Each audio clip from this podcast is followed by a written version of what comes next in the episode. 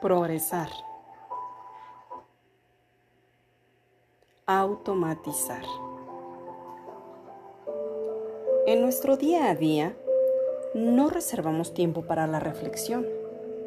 Necesario es detenernos, es decir, hacer una pausa, parar, pensar y concentrarnos en lo que realmente es de vital importancia para nosotros.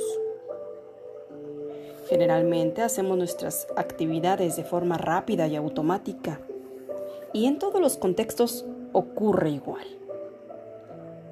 Nos dejamos en el último lugar, es decir, no nos damos la prioridad y la importancia que requerimos. Sí, dedícate un tiempo para ti, contigo. Yo soy tu amiga Ani Girón.